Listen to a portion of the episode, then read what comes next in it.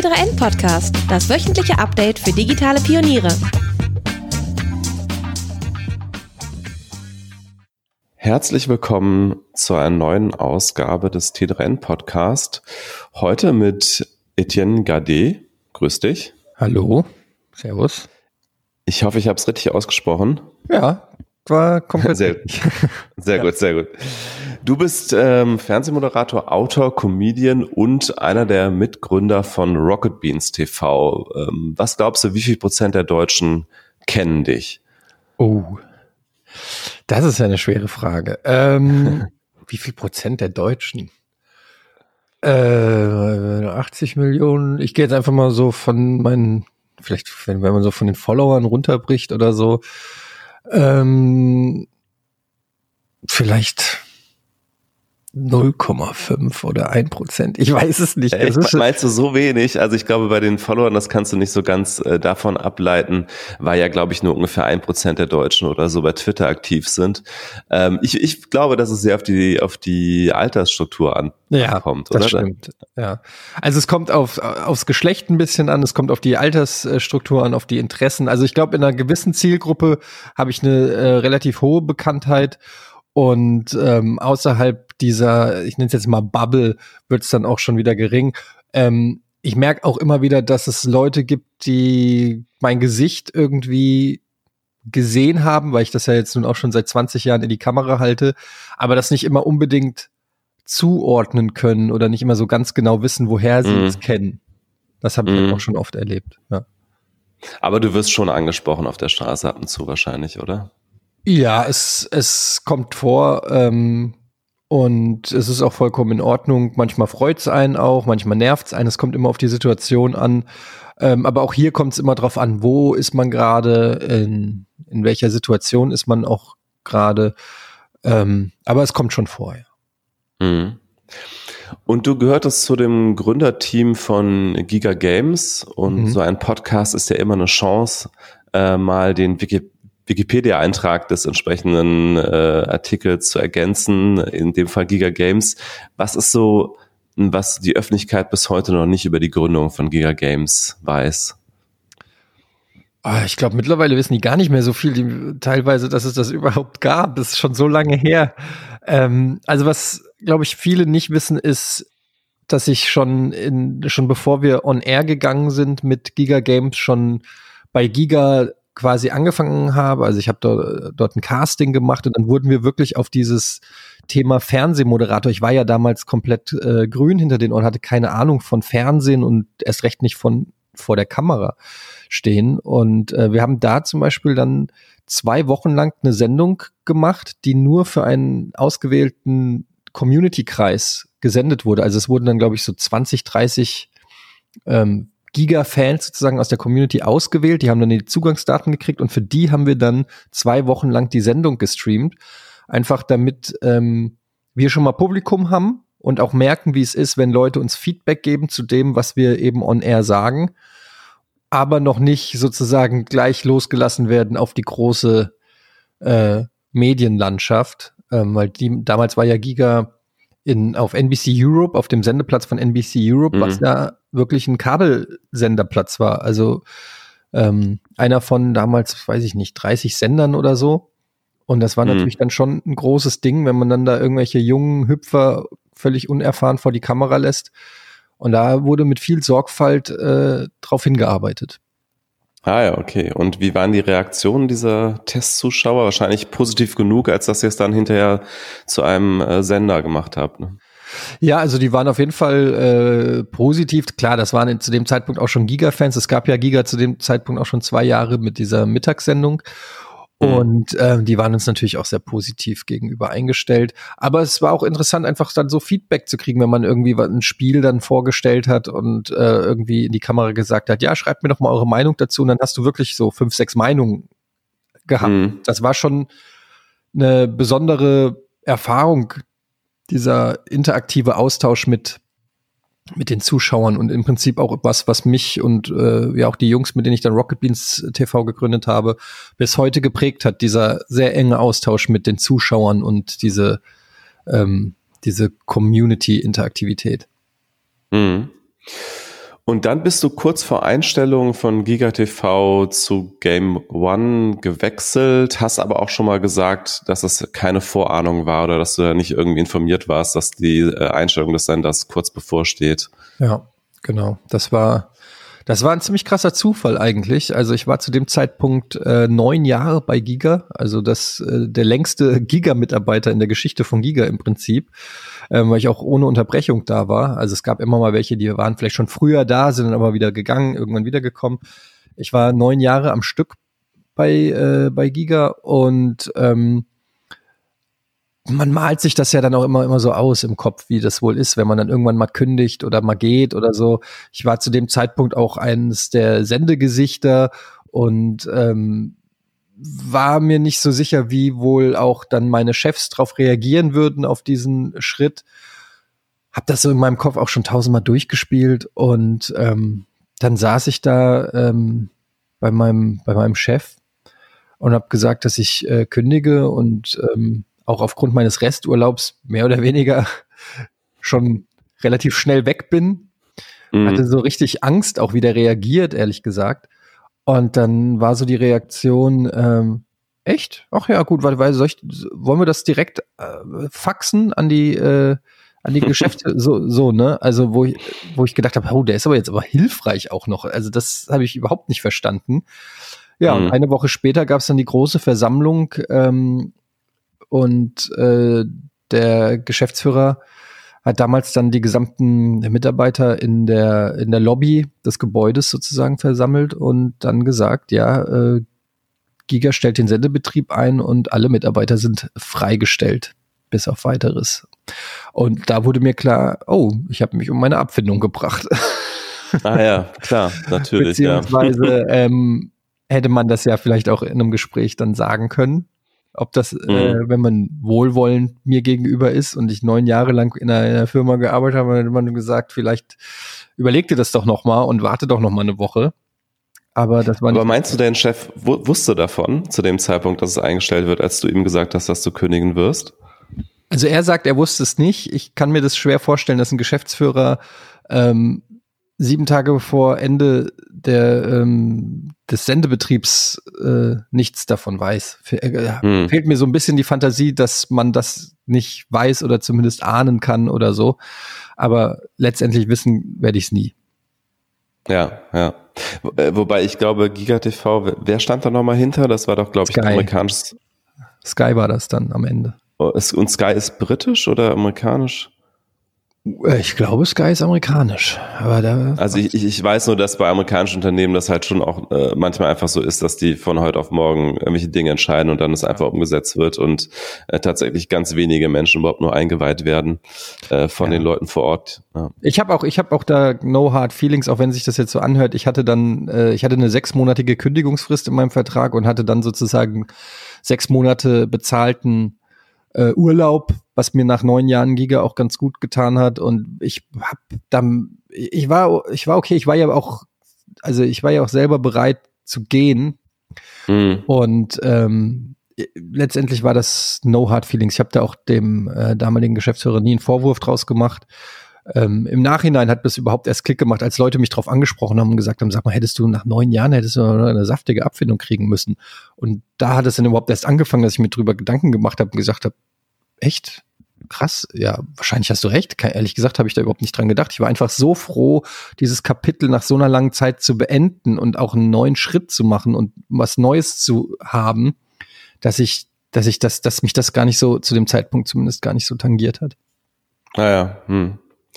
Genau, nach dieser Zwischenstation bei Game One hast du dann ähm, 2012 äh, Rocket Beans äh, TV gegründet, erstmal als äh, YouTube-Kanal.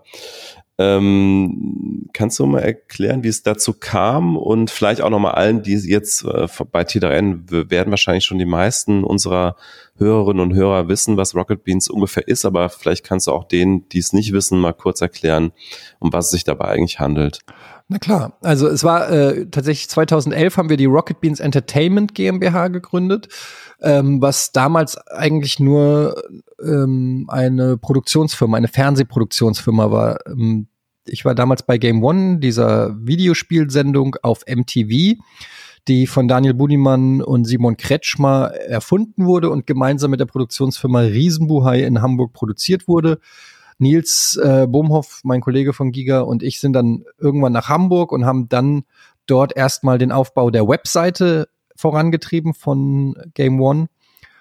Und so über die Zeit haben wir halt immer mehr festgestellt, dass wir gerne mehr zu sagen hätten in diesem ganzen Produktionsablauf sozusagen, weil es war so, dass wir im Prinzip die Idee hatten, dass wir die Inhalte geliefert haben, dass wir auch eigentlich die einzigen waren, die Ahnung von der Materie wirklich hatten, von, von Gaming und Internet und allem drum und dran.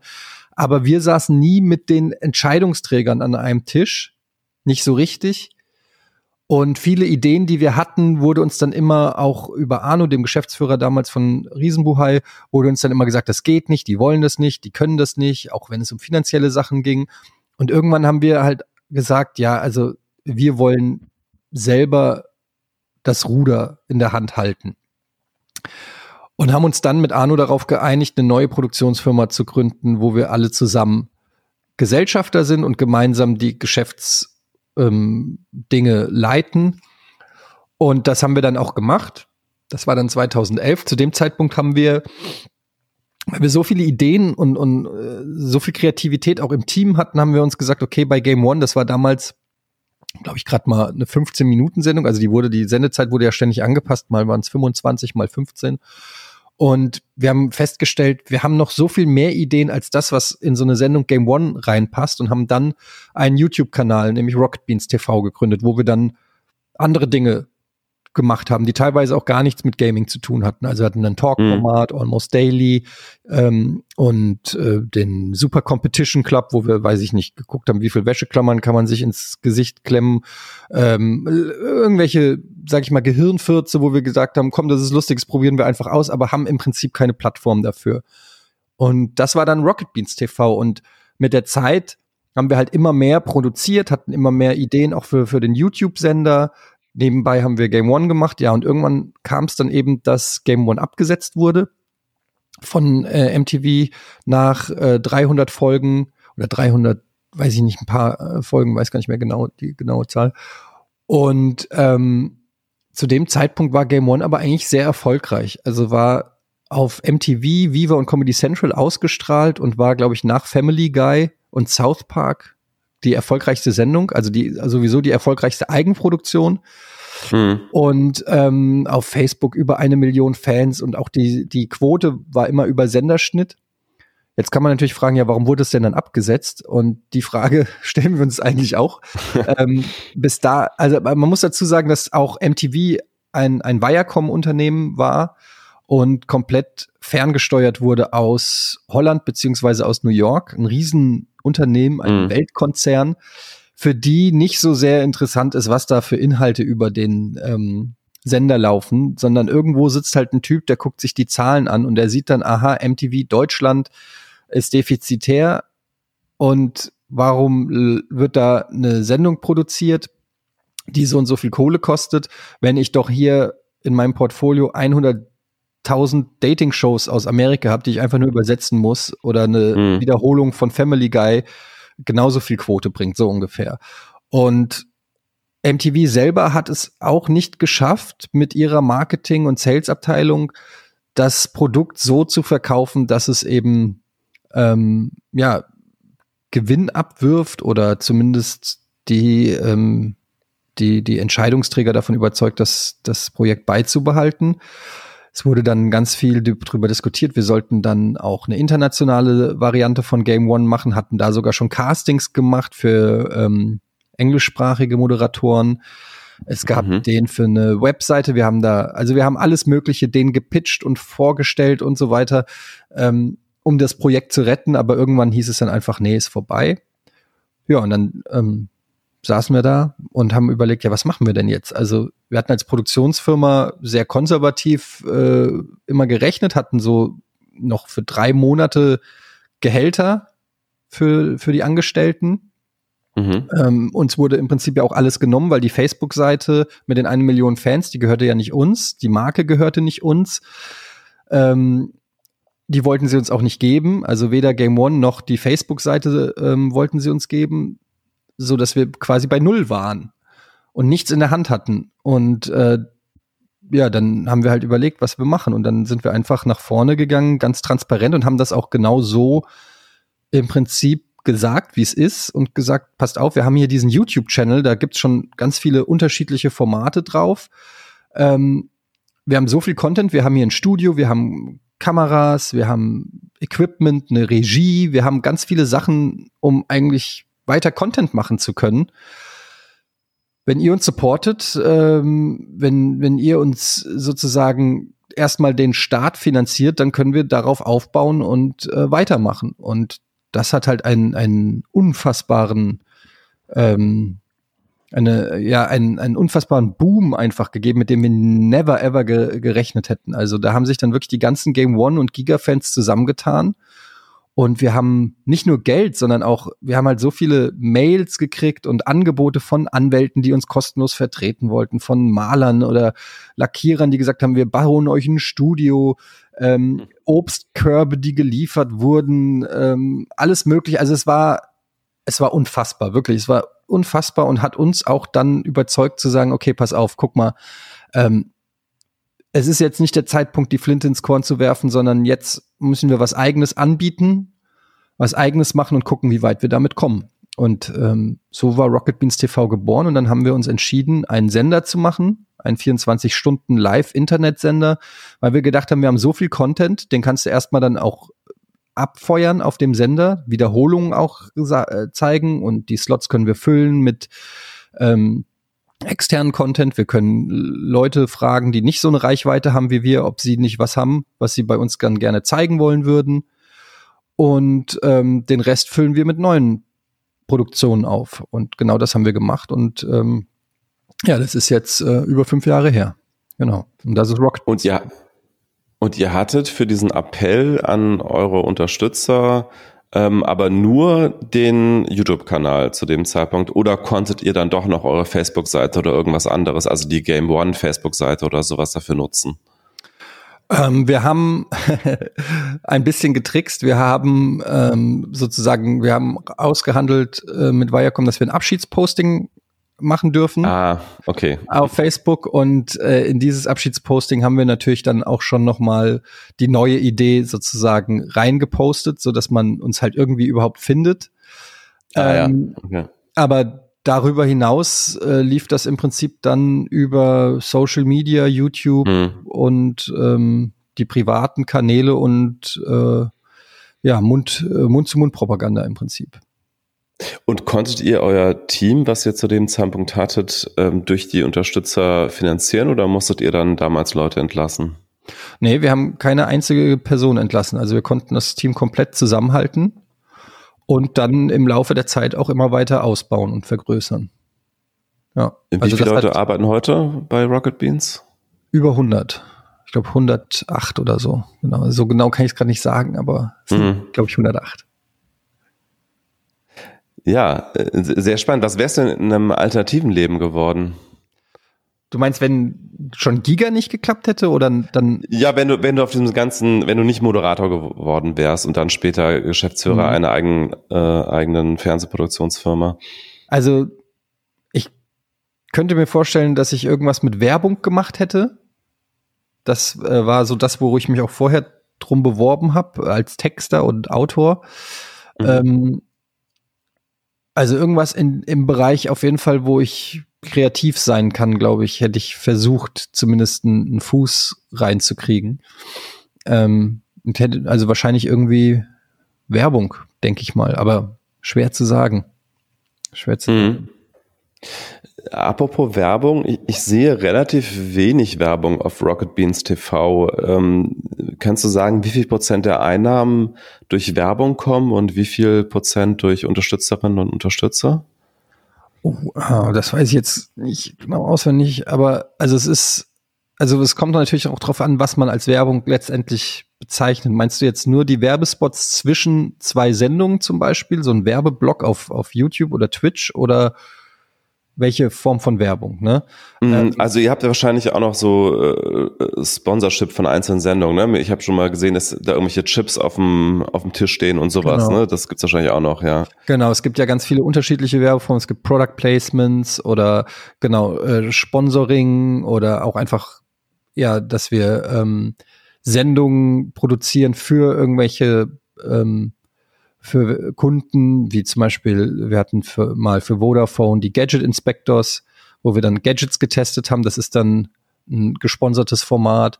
Ähm, also so, deshalb ist es ganz, ganz unterschiedlich ähm, verteilt. Es stimmt, dass wir nicht so viele Werbespots haben, so klassische Werbespots mhm. zwischen den Sendungen. Ähm, was wir eigentlich seit fünf Jahren versuchen, was sich aber als sehr schwierig herausstellt, weil da auch die Infrastruktur in, immer noch ähm, sehr undurchsichtig und sehr kompliziert ist und es offensichtlich gar nicht genug Werbespots gibt, um unseren ähm, unser Bedürfnis oder unseren Bedarf sozusagen zu decken.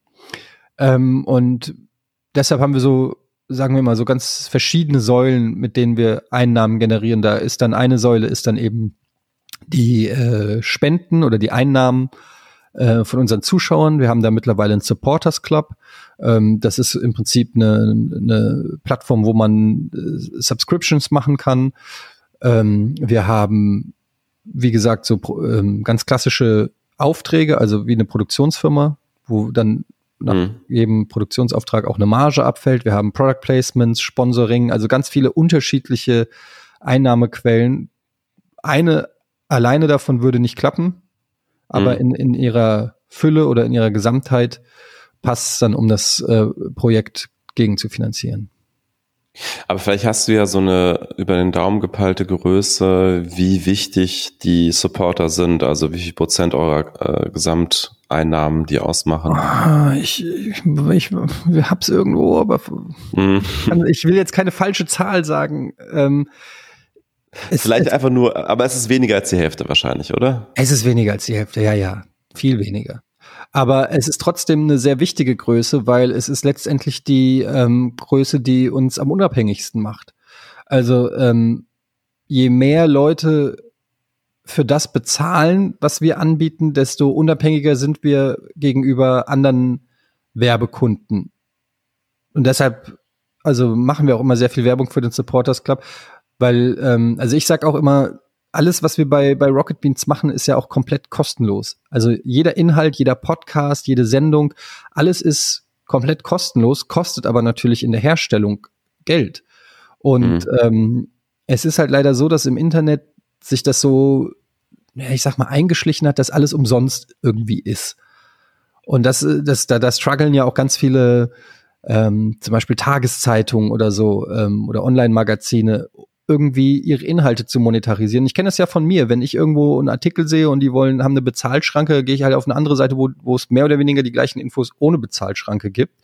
Mhm. Ähm, weil man das so gewöhnt ist. Dabei ist da ja auch jemand, der dort journalistische Arbeit äh, macht, die bezahlt werden muss. Und ähm, das ist auch das, was, was, was, was wir dann immer unseren Zuschauern sagen, dass es ist ja völlig normal für euch ans Kiosk zu gehen und euch einen Kicker zum Beispiel zu holen oder einen Spiegel oder weiß auch, was auch immer. Und dann zahlt ihr dafür fünf Euro oder wie viel auch immer und habt da eine Stunde Entertainment. Wir haben einen 24-Stunden-Sender. Überleg mal, wie viel ihr Rocket Beans konsumiert und dann überleg mal, wie viel dir das wert wäre, da vielleicht auch was zu zahlen. Ob das jetzt ein Euro ist oder fünf Euro oder keine Ahnung. Und ich finde, das ist eigentlich eine sehr faire Herangehensweise, weil die Leute selber entscheiden können, wie viel ihnen das wert ist und wie viel sie auch bereit sind zu geben, um das Projekt am Leben zu halten, weil man hört immer, ja, es läuft ja nur Scheiße im Fernsehen, das kann man ja alles nicht gucken und ich will keine GEZ bezahlen und, und, und, und, und. Ja, du hast natürlich auch die Möglichkeit, die Inhalte nicht nur uns, sondern generell im Internet die Inhalte zu unterstützen, die du selber gut findest und von denen du mehr sehen möchtest. Und ich finde, das ist ein sehr mhm demokratisches äh, System. Man muss es aber halt auch machen. Wenn alle nur konsumieren und keiner bereit ist, einen Cent dafür zu zahlen, dann schafft man sich auch selber sozusagen das Entertainment-Programm, was man nicht will. Äh, wenn ich mir so eure Formate anschaue, habe ich immer noch das Gefühl, dass ihr eigentlich vor allen Dingen das macht, was euch selber interessiert, was ihr irgendwie cool findet. Ne? Also äh, das sind ja bis hin zu sehr nerdigen und teilweise obskuren Themen äh, wie irgendwelche Retro-Konsolen und alles Mögliche. Ne? Also irgendwie, das ist schon, das sind schon viele, viele Themen, die euch wahrscheinlich selber vor allen Dingen umtreiben. Ähm, verspürt ihr sowas wie Quotendruck oder vielleicht auch sowas wie Fanbefriedigung? Also weil ihr Unterstützer habt und die wahrscheinlich auch darauf reagieren, welche Inhalte ihr liefert. Also habt ihr immer noch das Gefühl, ihr könnt sozusagen machen, was ihr wollt? Oder äh, müsst ihr auch, auch ein bisschen daran orientieren, was die Leute sehen wollen? Also es ist beides. Es wäre gelogen, wenn ich sagen würde, dass, dass wir überhaupt nicht drauf achten. Ähm, mhm. Weil letztendlich machen wir es ja auch für die Zuschauer da draußen und wollen auch, dass die happy sind. Und ähm, es macht auch keinen Spaß, eine Sendung zu produzieren, die niemand guckt. Ähm, auf der anderen Seite haben wir auch den Ansatz, dass wir äh, da sagen, wir sind der Meinung, wenn es einem von uns gefällt, dann gibt es da draußen vielleicht auch noch jemanden, dem es gefällt. Also wir haben ganz bewusst auch auf die Nische gesetzt und gesagt, also was gibt's denn nicht im Fernsehen? Oder vielleicht auch auf YouTube. Wir sind ja so ein Hybrid, wir sind ja irgendwo so dazwischen. Was kann man denn vielleicht mal anbieten, was sonst kein anderer anbieten kann oder will?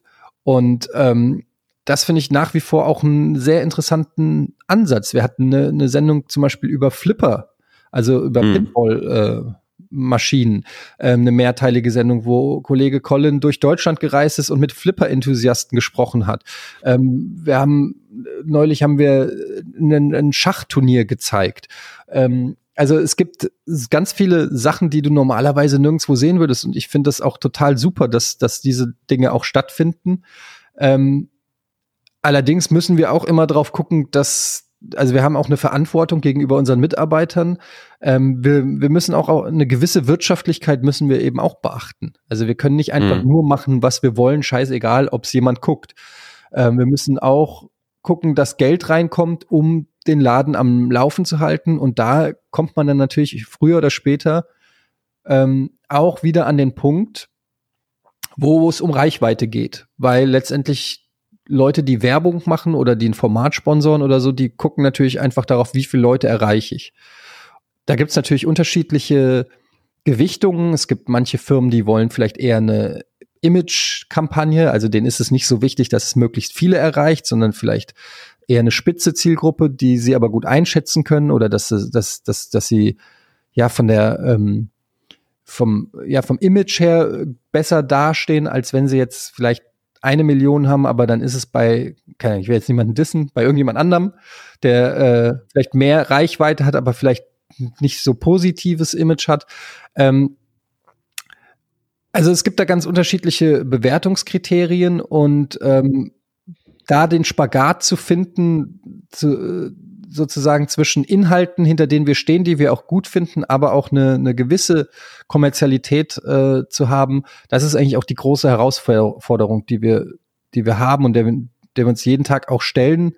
Und auch das ist, kennt man zum Beispiel auch aus Agenturen oder so, immer wieder ein, ein Grund, warum bei uns auch diskutiert wird intern. Wenn dann die Sales-Abteilung kommt und sagt, hier, pass auf, ich habe hier, was weiß ich, ähm, XY-Kunden, der will aber, ähm, dass ihr alle euch Morgenköpfe ins Gesicht schlagt, dann steht natürlich sofort die Redaktion da und sagt, auf gar keinen Fall. Mhm.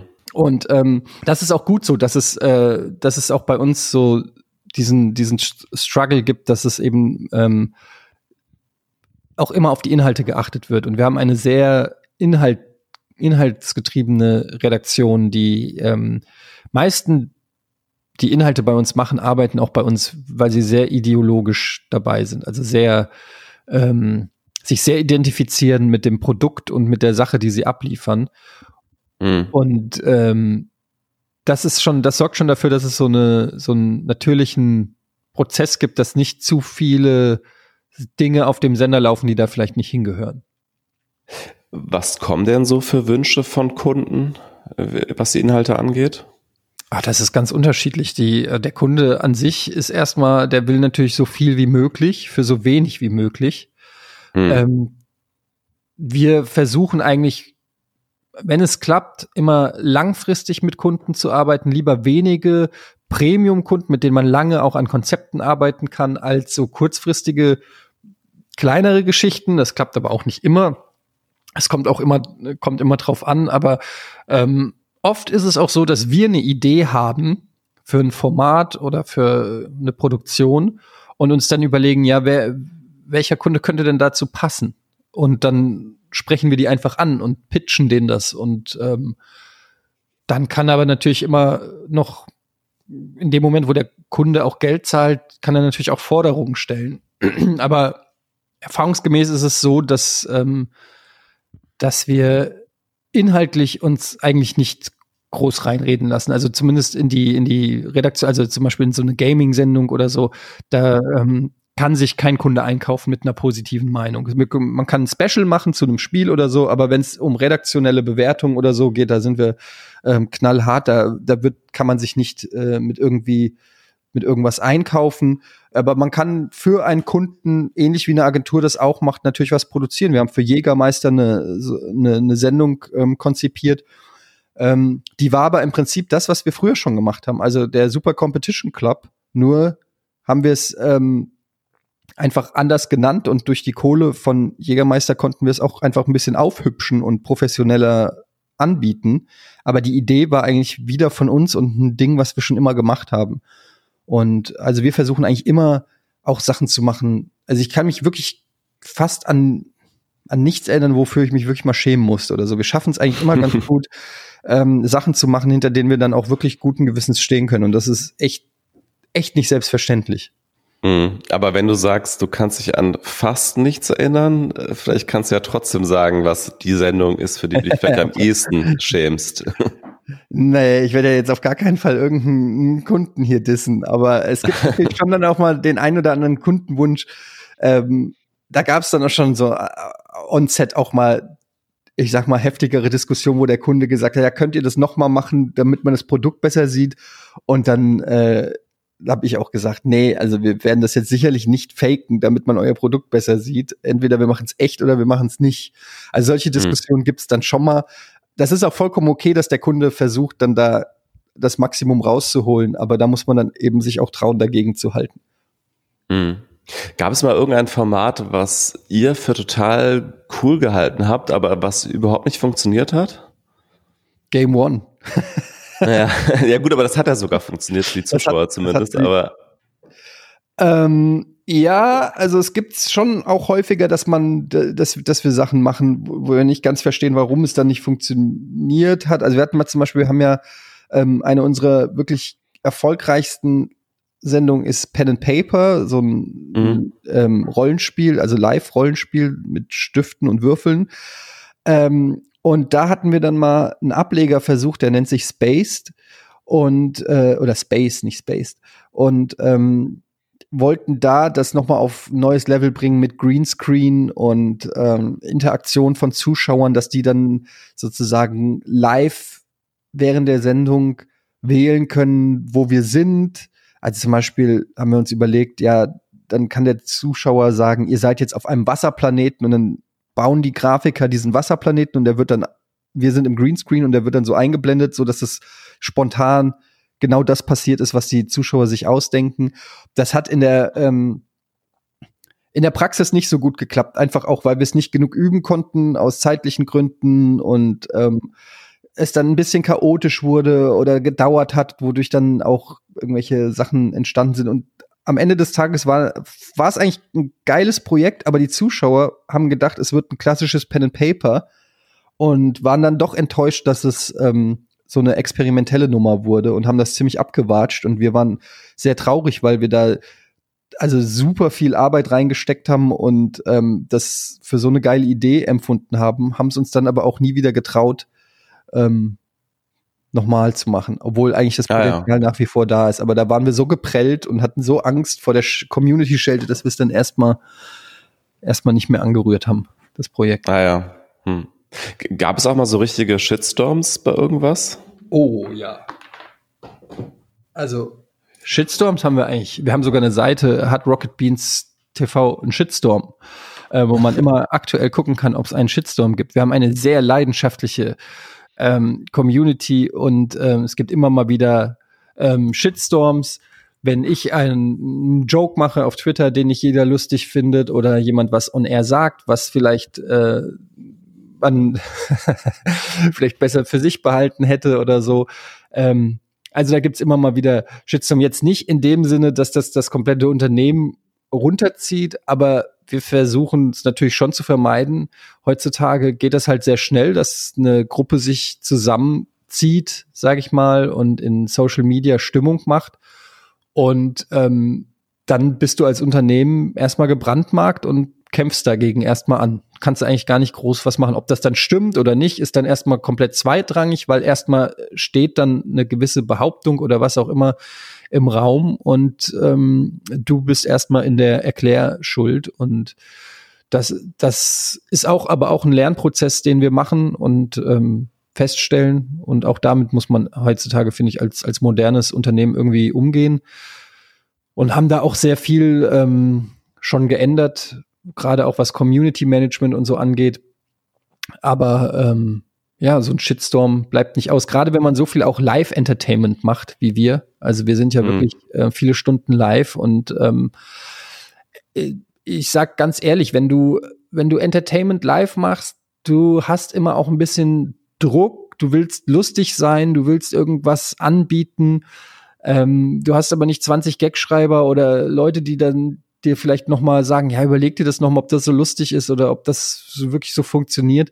Und dann haust du es einfach raus und denkst dir vielleicht schon in der Sekunde, ah ja, das hätte ich mir auch klemmen können. Aber warst vielleicht einfach in dem Moment äh, so unter Druck oder hast dir überlegt, du willst diesen Gag haben.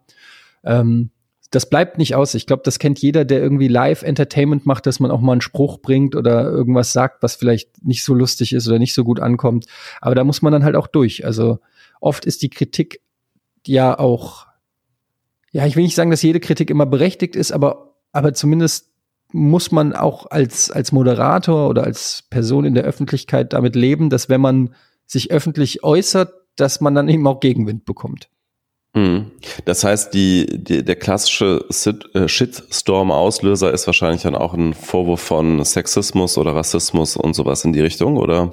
Ähm, also das gab es natürlich. Es sind immer ähm, im Prinzip sind es oft eine, eine kleine Gruppe von Menschen, die sich auf den Schlips getreten fühlen, wenn man einen Witz macht oder irgendwas sagt oder so und das dann ähm, sozusagen groß, groß aufgehängt wird, ja. Ganz unterschiedlich. Aber es gibt auch, weiß ich nicht, es kann auch ein Shitstorm sein, dass ein Kommentar gelöscht wird oder dass du einen neuen Moderator einstellst, den die Leute nicht mögen oder ein Format ähm, gecancelt wird, was die Leute gem gemocht haben, oder aber man aus, aus Sendersicht eben denkt, dass es mehr Sinn macht, die Kraft, die man für dieses Format aufgebracht hat, in was anderes zu stecken oder so. Also es gibt immer irgendwelche Sachen, die dann jemand nicht nachvollziehen kann. Und dann gibt es natürlich heutzutage unglaublich viele Rückkanäle, wo man dann mhm. seinem Unmut äußern kann. Mhm. Und ja, dann geht das recht schnell. Bist du persönlich häufig auch äh, Ziel von Angriffen auf Twitter? Hm, weiß ich gar nicht. Also ich blocke sehr viel. Ich, also hm.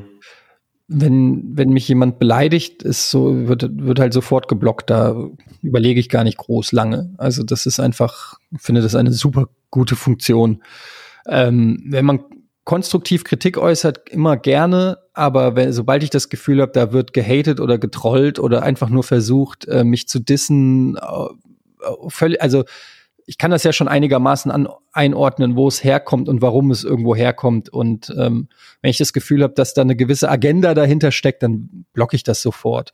Aber ansonsten muss ich sagen, kriege ich, wie, wie wir eigentlich alle deutlich mehr Liebe als Wut entgegen. Aber das bleibt natürlich auch nicht aus. Gerade ähm, online in den, so in, in, in, den Social Networks und so weiter, unter dem Deckmantel der Anonymität, da ähm, geht schon manchmal ab. Ist schon manchmal eine derbe Sprache und ähm, ich unterstelle den Leuten nicht immer was Böses, aber vielleicht auch manchmal, dass sie auch nicht so richtig einschätzen können, wie, wie die Wirkung ihrer Worte oder ihrer Taten manchmal auch sind. So, ich habe manchmal mhm. schon das Gefühl, dass Leute, die in der Öffentlichkeit stehen, hat man hat man das Gefühl, die sind irgendwie ähm, es klingt ein bisschen gerade aber zum Töten freigegeben, so Vogelwild, die, mit denen kann man machen, was sie wollen, weil sie sind ja auf der Bühne und tanzen und mhm. äh, dann kann man auch eine Tomate werfen.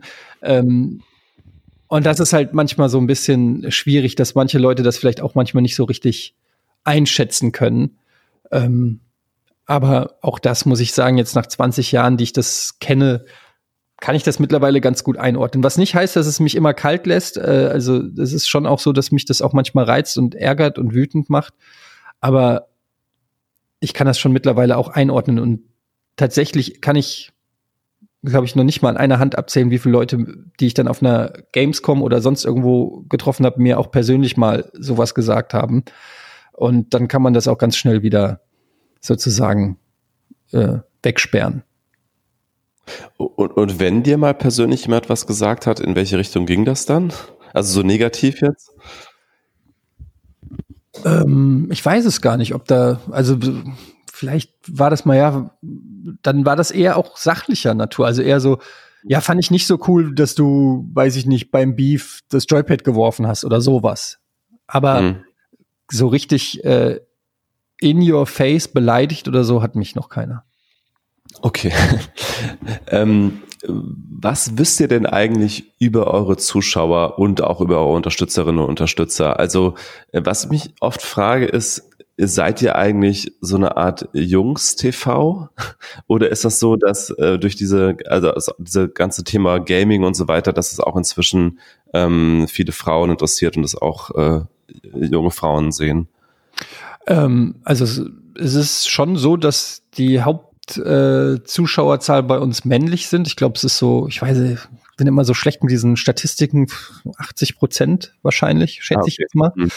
Ähm, aber es sind auch Frauen und es werden immer mehr Frauen und ähm, also bei uns in der Firma würde ich sagen, da sind die Hälfte Frauen. On Air leider noch nicht so viele, aber auch da wächst die Zahl.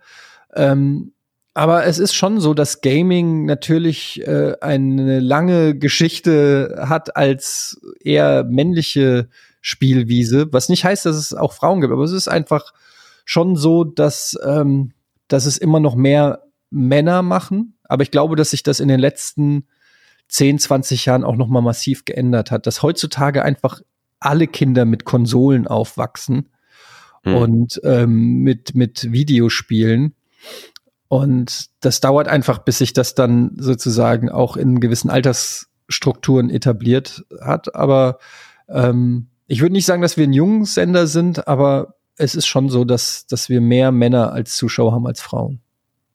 Und was kannst du über das Alter sagen?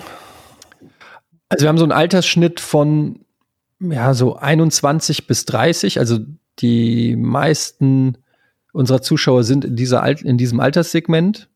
Ähm, wir haben fast niemanden in der, im Segment 10 bis 15.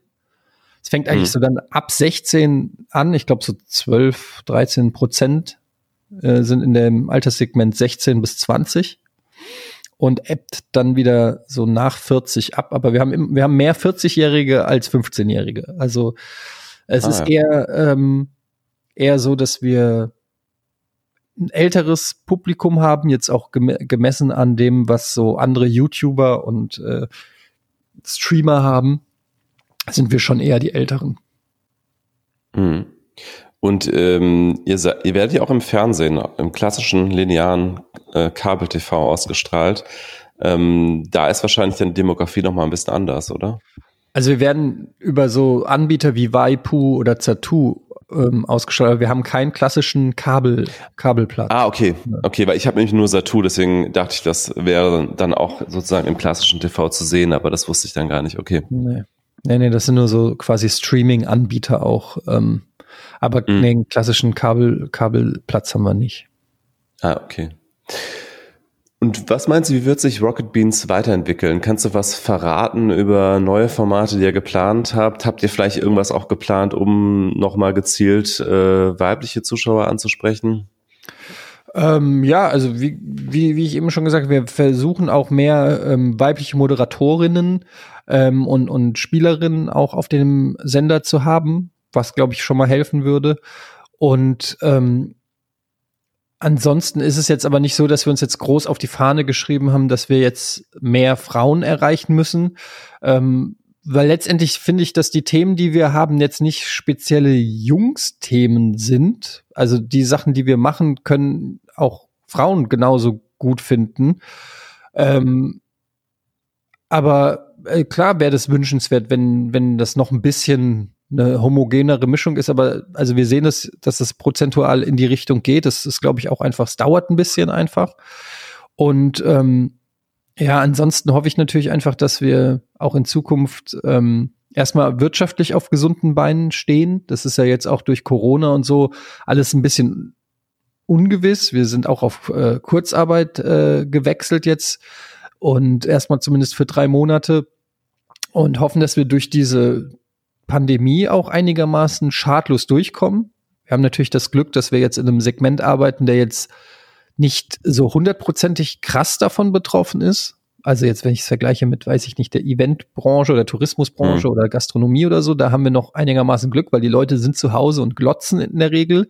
Auf der anderen Seite muss man aber auch gucken, was sind die, ähm, wie wird sich die Wirtschaft entwickeln? Steht eine Rezession bevor? Was bedeutet das für potenzielle Kunden?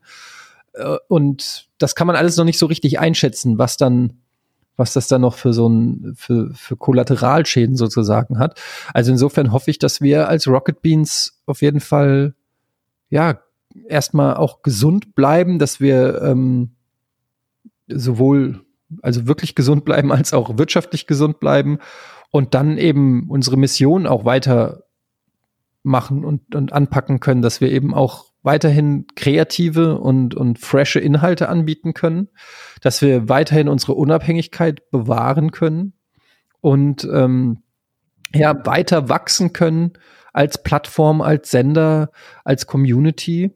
Das sind so eigentlich so meine Wünsche. Das ist jetzt alles sehr allgemein, aber ähm, es ist halt auch wirklich so, weil das Problem ist, wenn du mich vor fünf Jahren gefragt hättest, hätte ich dir das auch nicht sagen können, dass das so wird. Und mhm. das ist auch irgendwie ein bisschen das Spannende, dass Rocket Beans eben nicht so ein klassisches Startup ist, wo es den Zehn-Punkte-Plan gibt und wir sind jetzt bei sechs und versuchen dann sieben zu machen, sondern es ist auch ähm, ja so ein bisschen float man auch einfach und, und guckt, was sich ergibt und ähm, wie sich's entwickelt. Und das ist eh gerade beim, beim Thema Online und ähm, ihr kennt euch da ja auch sehr gut aus bei T3N. Ne? Also ihr wisst ja auch, wie schwer das ist, die, die, das Konsumverhalten ähm, vorauszusehen oder die Trends vorauszusehen. Es ist einfach sehr krass, wie sich das alles immer in einem äh, bewegt. Wir haben jetzt zum Beispiel gerade ähm, die Gamescom ist ja eigentlich immer ein Riesenthema bei uns. Sind, äh, ich habe keine einzige Gamescom verpasst und ich, äh, dieses Jahr wird sie ja nicht in der gewohnten Art und Weise stattfinden. Und jetzt haben wir eine Allianz sozusagen geschmiedet mit Instinct 3 und Freaks for You ähm, und werden zu dritt versuchen, eine digitale Gamescom abzubilden. Und das ist ein sehr ambitioniertes Projekt mit drei unterschiedlichen Firmen, die zum ersten Mal zusammenarbeiten, um eine, ein Maximum an Coverage und Entertainment ähm, anzubieten. Das wird eine ganz spannende Sache. Ich hoffe, dass wir das gut hinkriegen, dass wir da ähm, ein geiles Produkt anbieten können zu dritt, also als Triumvirat. Und ähm, dann werden wir mal schauen. Das ist, aber das meine ich halt. Das sind so Dinge, das hat sich jetzt ergeben, weil die Gamescom einfach nicht stattfindet. Normalerweise hätten wir einen Stand in der Halle gehabt und jetzt machen wir halt sowas. Das heißt, es sind immer so, man weiß nicht so genau, was die Zukunft bringt und wie man darauf reagieren wird. Ja, aber irgendein konkretes Format, das vielleicht schon in der Planung ist, aber noch nicht angekündigt wurde, äh, kannst du an der Stelle nicht verraten, jetzt außer der Gamescom-Berichterstattung. Naja, also ich kann sagen, dass wir ein neues Haus an Haus äh, schon sehr weit in der Planung haben. Ähm, Haus an Haus war im Prinzip ein Format, wo ähm, zwei Teams jeweils in einem anderen Haus gegeneinander in verschiedenen Disziplinen spielen. Ähm, 48 Stunden, oder waren es 24 Stunden? Nee, es waren 24 Stunden. Mhm. Ähm, und man dann noch so man kann dann Karten ausspielen, wie zum Beispiel, es gibt kein Essen oder kein Kaffee für das andere Team und äh, so ein paar Sachen machen kann und dann müssen verschiedene Spiele gegeneinander gespielt werden. Und ähm, das hatten wir jetzt, das war sehr erfolgreich ähm, letztes Jahr, ein sehr erfolgreiches neues Format und da haben wir jetzt das zweite äh, geplant und das wäre wirklich, also wäre jetzt nicht Corona, wäre das sogar jetzt schon sehr bald passiert und wäre sehr spektakulär geworden. Jetzt muss man mal gucken, auch wie da der Stand der Dinge ist, wie man es umsetzen kann. Ähm, aber das, das wäre so eines der Highlights, ähm, die wir, die wir geplant hatten für dieses Jahr und noch mhm. aber andere Sachen. Aber ich will nicht so viel über Sachen reden, die noch irgendwie in der Schublade sind, weil dann wird man so oft darauf festgenommen, ja, wann kommt das denn und wann macht ihr es denn oder warum mhm. macht ihr es denn nicht? Und ähm, lieber erst, erst ansprechen oder Werbung dafür machen, wenn man wirklich garantieren kann, dass es kommt und dass es, dass es auch funktioniert. Ja. So, ein Learning. okay, also hast du schon äh, entsprechend die Erfahrung gemacht, dass du da Dinge zu früh angekündigt hast. Ja, also wie, äh, man muss sich wirklich ganz genau auch Gedanken machen, wie man die Sachen kommuniziert, weil du wirst auf jeden Fall festgenagelt drauf und das fliegt dir dann irgendwann um die Ohren. Hm. Ja, ist leider so, ja. Und ihr produziert ja nicht nur Videos, sondern auch eine Reihe von Podcasts und du machst ja auch mindestens bei einem selber mit, dem mhm. Podcast ohne richtigen Namen. Ähm, mhm. Was macht dir persönlich mehr Spaß, der, der Podcast oder das Videoformat? Ah, gute Frage. Ähm, also ich muss sagen, Podcast macht mir schon sehr, sehr viel Spaß. Also das ist schon ein also ich wollte früher wollte ich auch immer Radiomoderator werden. Ich, äh, ah, okay. Und ich meine, das Ding ist halt bei Rocket Beans ist 80 Prozent unserer Formate sind Laberformate. Äh, ob das mhm. jetzt Kino Plus ist, wo wir über Kinofilme labern, oder Bundesliga, wo wir über Fußball labern, oder Game Talk, wo, wie der Name schon sagt, wir über Spiele labern. Aber es ist immer sehr viel ähm, über gewisse Themen reden. Und ähm, das ist auch letztendlich das, was, was ich sehr viel konsumiere. Also ich konsumiere ganz viele so Interviews oder Table Talks oder ähm, eben Podcasts. Also ich liebe das auch, Menschen bei Diskussionen oder bei Gesprächen zuzuhören und gleichzeitig auch an Gesprächen teilzunehmen. Es ist schon so eine Leidenschaft von mir und ich finde halt Podcast ist, es ist super schnell produziert, es ist super easy zu machen, aber man kann es zum Einschlafen hören, auf dem Weg zur Arbeit, beim Joggen, beim Kochen. Ähm, man muss sich auf nichts anderes, also äh, beziehungsweise im Gegenteil, man kann sich auch noch auf andere Sachen konzentrieren. Ich kann was zocken und dabei einen Podcast hören. Also es gibt so viele Dinge, weshalb ich Podcasts wirklich komplett mag. Mhm. Ähm, ich bin auch Fan davon, dass der Rückkanal nicht so stark ist wie bei bei Videoproduktionen. also zum Beispiel bei unserem Podcast ohne richtigen Namen, den ich mit ähm, Georg Zahl und Jochen Dominikus mache, die früher auch bei Giga waren. Ich zusammen bei der Mittagssendung den Games-Bereich ähm, damals gemacht haben. Und ähm, die, also da haben wir im Prinzip, wir haben zwar eine Seite, wo man was kommentieren kann, aber da kommt kaum was. Und ähm, das ist nicht vergleichbar mit, wenn ich ein Format bei Rocket Beans mache und dann kommt was auf, auf in unserem Forum, auf YouTube, auf Twitter, auf Facebook. Ähm, und du kriegst so viel Feedback immer und das nervt, weil du drehst dich erstens immer um dich selbst, du liest immer irgendwie, wie findet jemand dich, wie findet jemand, was du gesagt hast, findet er es gut, findet er es schlecht und so weiter. Und das nervt auch auf Dauer. Mhm. Also mich nervt es. Ich kann es aber auch gleichzeitig nicht komplett abschalten, weil mich, wenn ich weiß, da wird dann über was geredet, was ich gemacht habe, dann interessiert es mich natürlich schon auch, was denken ja. die Leute. Ähm, aber noch lieber wäre es, wenn es einfach, ja, keine Ahnung, ich bin ein Fan von zum Beispiel, ich freue mich immer, wenn ich eine Webseite sehe, die einen Artikel hat und es gibt keinen Comment-Bereich dazu.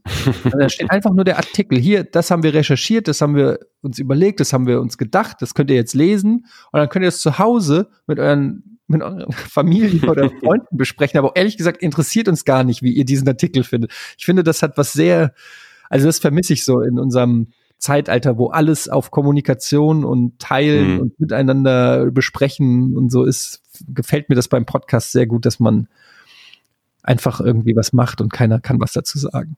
Äh, aber ich meine, bei euch ist es ja so, die Leute können ja was sagen, hast du gerade gesagt, nur machen es halt deutlich weniger. Liegt das denn daran, dass die Podcasts vielleicht einfach weniger Hörer haben als eure Videos Zuschauer? Ähm, nein, das würde ich nicht sagen. Also ich glaube auch gerade Podcast ohne richtigen Namen hat teilweise mehr Zuhörer als viele, viele Formate bei Rocket Beans Zuschauer hat. Aber aus irgendeinem Grund, ich weiß auch, das ist eine sehr gute Frage, müssen wir mal näher drüber nachdenken, warum da der Drang, das zu kommentieren, nicht so groß ist. Ja, aber das ist der Medienbruch vielleicht. Die Leute hören den Podcast äh, oft irgendwie beim Joggen oder so. Die müssen ja. ja dann erst das Smartphone rausholen, auf die Website gehen, kommentieren. Und beim Video hast du natürlich das Kommentarfeld einfach äh, direkt einen Klick entfernt. Und das ist vielleicht dann eher so die. Ja, die Hürde ist größer auf die jeden Hürde, Fall. genau. Ähm, mhm. Also die Hürde ist größer und vielleicht liegt's auch daran, dass man auch gar nicht mehr so groß darauf eingeht. Also es ist ja auch nicht live, das ist schon mal ein wichtiger Faktor. Und mhm. man geht ja dann, also wir gehen dann auch beim Podcast ganz selten nur auf das ein, was dann geschrieben wird. Also wenn man, man sagt dann ja auch nicht, ja, und letzte Woche wurde geschrieben, sondern das ist irgendwie, ver, das ist irgendwie vergangen irgendwie. Ich weiß, es ist, ich kann es mhm. auch nicht so richtig erklären, aber irgendwie ist es Gott sei Dank bei Podcasts ist, ist noch nicht so dieser Wunsch da. Ähm, ich habe das aber auch nicht. Also es ist ganz komisch, wenn wenn ich ein Video sehe oder so, habe ich vielleicht auch eher den Drang, da noch kurz was drunter zu schreiben.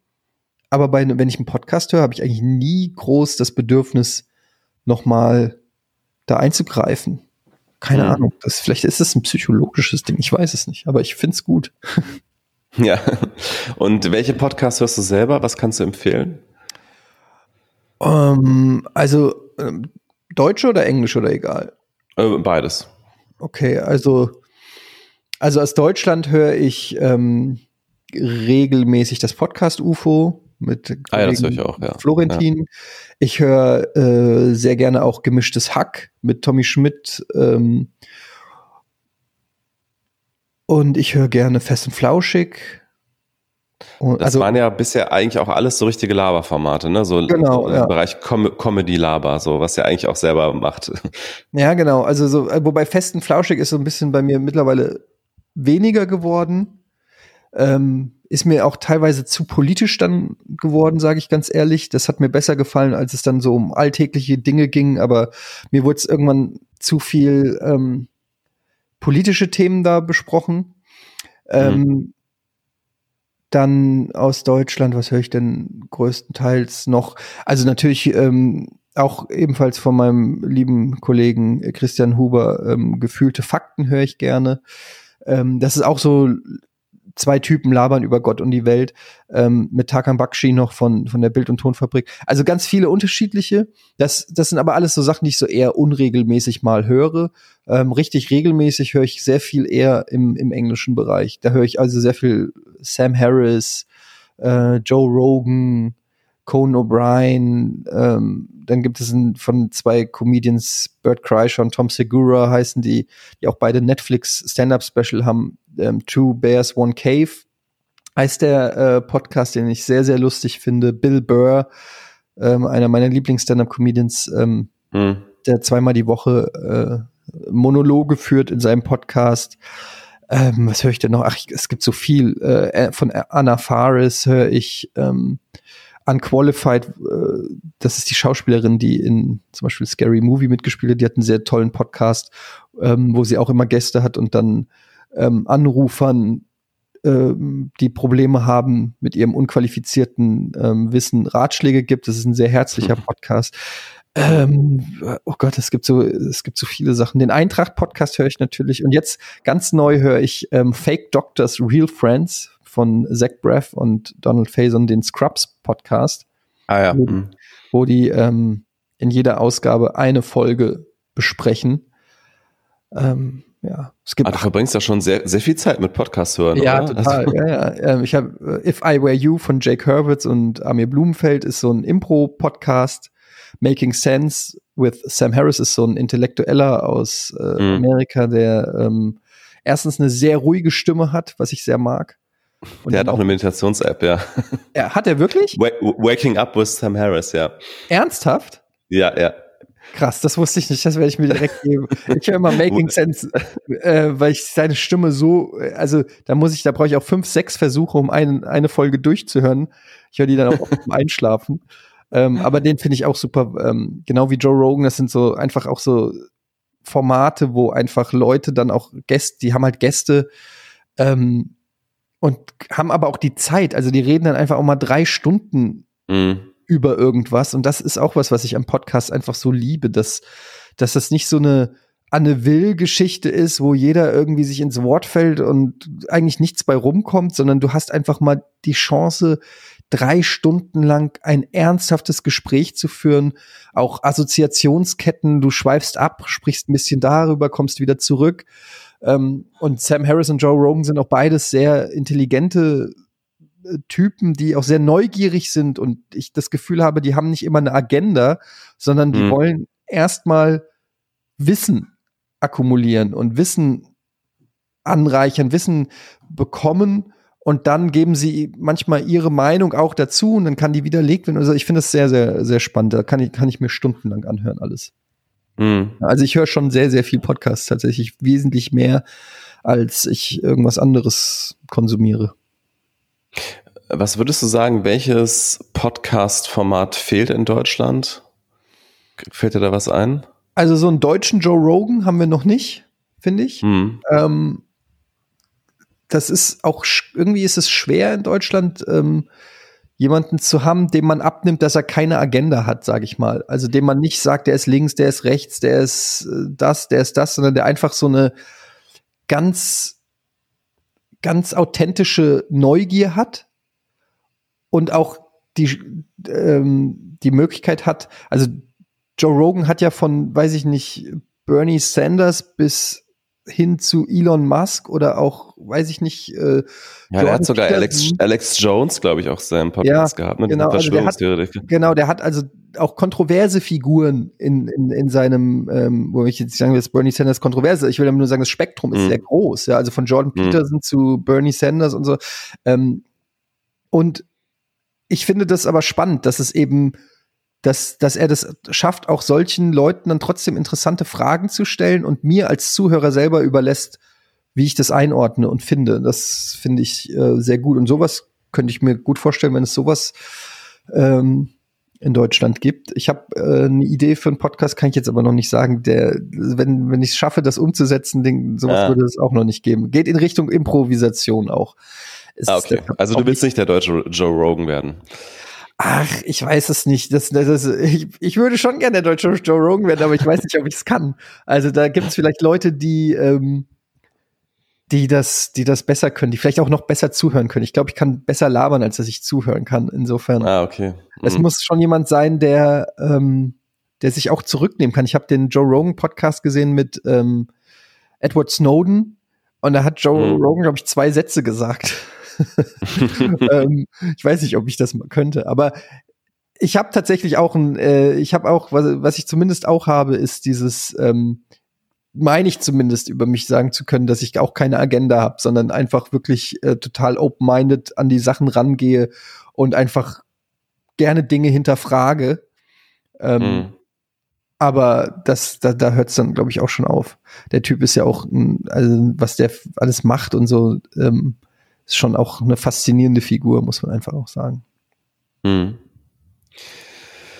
Dann hätte ich jetzt noch zum Abschluss eine nicht besonders kreative Frage, aber ich glaube, bei dir ist sie spannend, weil du dich einfach in deinem Leben extrem viel mit äh, Computerspielen beschäftigt hast. Mhm. Und deswegen ist meine sehr äh, naheliegende Frage, was sind deine drei Computerspiele für die einsame Insel?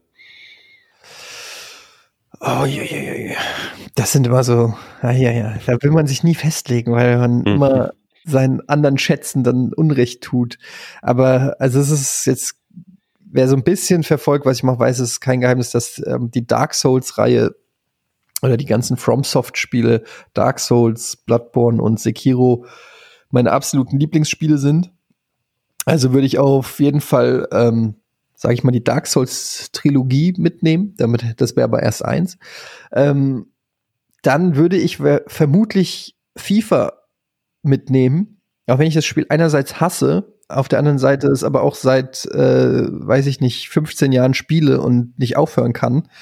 Das ist so, so Fluch und Segen, dass man eigentlich nicht mhm. will und sich mehr drüber aufregt, aber ähm, trotzdem jeden Tag eben FIFA spielt und man ja auch immer noch besser werden kann. Also es so ein Endlosspiel wäre dann so für die einsame Insel wäre nicht schlecht. Hm. Und jetzt nehme ich noch was bisschen anspruchsvolleres aus dem künstlerischen, künstlerischen Bereich, weil vielleicht hört ja jetzt auch jemand zu, der mit Videospielen nichts anfangen kann oder bislang zumindest dachte, dass er, dass er oder sie nichts damit anfangen kann. Deshalb würde ich das Spiel The Stanley Parable empfehlen. Ähm, das, das ist sagt ein, mir gar nichts. Ja, das ist gut. Dann äh, hast du gleich den Auftrag, dir das gleich mal runterzuladen und ja. äh, testen. Das ist ein Spiel, das, äh, ich will nicht zu viel verraten, aber man spielt eine Spielfigur und hat einen Kommentator sozusagen, der das Spiel kommentiert. Also es fängt an, dass man in einem Büro sitzt und dann eine Erzählstimme sagt, Stanley äh, saß an seinem Computer. Und dann sitzt du da und dann in dem Moment, wo du dich bewegst, fängt die Stimme an zu kommentieren. Er stand auf. Und dann gehst du aus dem Raum raus und dann sind da zwei Türen. Und dann sagt die Stimme, Stanley ging durch die rechte Tür. Und dann kannst du dir überlegen, ob du durch die rechte Tür gehst oder durch die linke Tür. Und mehr will ich gar nicht verraten. Es ist ein Spiel, das ein bisschen ein kleiner Mindfuck ist, der auf jeden ah, Fall mit, ähm, mit dem Kopf spielt und absolut verrückt ist. Und ich garantiere, wer es nicht kennt, hat in seinem Leben noch nie so etwas gespielt und wird vielleicht auch eine andere Sicht auf ähm, Computerspiele äh, kriegen, weil das einfach auch ähm, zeigt, dass es eben mehr gibt als Münzen einsammeln oder Gegner abballern, sondern dass eben auch ähm, ja, dass dass dass meiner Meinung nach Computerspiele eben auch Kunst sind und es einfach auch ähm, ganz unterschiedliche Sachen gibt. Immer wenn ich höre, dass Leute sagen, ja, ich spiele keine Spiele, das finde ich, es ist, ist so, ich weiß nicht. Ich finde das immer komisch, weil das ist so wie zu sagen, ich gucke keine Filme oder ich gucke oder ich lese keine Bücher, mhm. weil es gibt einfach für jeden Geschmack gibt es irgendwas und man muss es vielleicht einfach nur finden oder oder wissen und ähm, deshalb wäre das mal vielleicht was, was nochmal einen anderen ähm, einen anderen äh, Blick auf die Sachen wirft. Mhm. Klingt auf jeden Fall sehr spannend, wobei das wahrscheinlich so eine Art Spiel ist, was man dann doch nur einmal spielt, oder? Also das wäre jetzt vielleicht dann für die einsame Insel nicht ganz so geeignet, weil. Nein, im Gegenteil, oder? weil gerade, ah, okay. weil, weil du willst, gerade Stanley Parable, weil du, wenn dann die Stimme sagt, äh, Stanley geht durch die rechte Tür und du gehst durch die linke, ähm, dann veränderst du ja automatisch die Narrative und du fragst dich dann, was wäre denn eigentlich passiert, wenn ich durch die rechte Tür gegangen wäre? Ah, ja. Mhm. Und äh, alleine deshalb wird man es schon mehrmals spielen. Ähm, ah, okay. Also äh, das ist eigentlich genau der Kniff an der Sache. Aber natürlich wird man es jetzt vielleicht nicht so lange oder so ausgiebig spielen wie in FIFA oder so. Aber ähm, mhm. es ist auf jeden Fall geeignet zum mehrfach mehrfach spielen. Schaue ich mir auf jeden Fall an im, im Nachgang nochmal. Und dann meine allerletzte Frage. Wir haben ja schon festgestellt, du verbringst sehr viel Zeit mit äh, Podcast hören. Du hast wahrscheinlich auch sehr viel Zeit in deinem Leben mit Computerspielen verbracht. Womit hättest du gerne weniger Zeit verbracht in deinem Leben? Oh, gute Frage. Mit was hätte ich gerne weniger Zeit verbracht?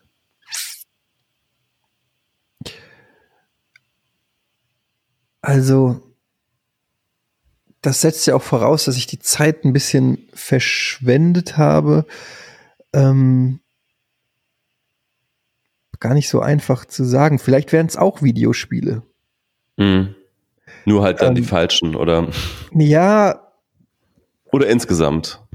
Es ist schwer zu sagen. Also ich habe schon sehr viele Spiele gespielt und das ist natürlich auch zeitfressend und manchmal sitze ich so da und denke mir so, gerade wenn man ein Spiel durchgezockt hat oder so, denkt man sich so, ja, aber da hättest du jetzt auch Gitarre üben können und dann könntest du jetzt hm. Gitarre spielen oder kochen oder weiß ich nicht was. Also ähm, ich liebe Videospiele, ich liebe dieses Hobby, aber es ist natürlich ultimativ eine Berieselung.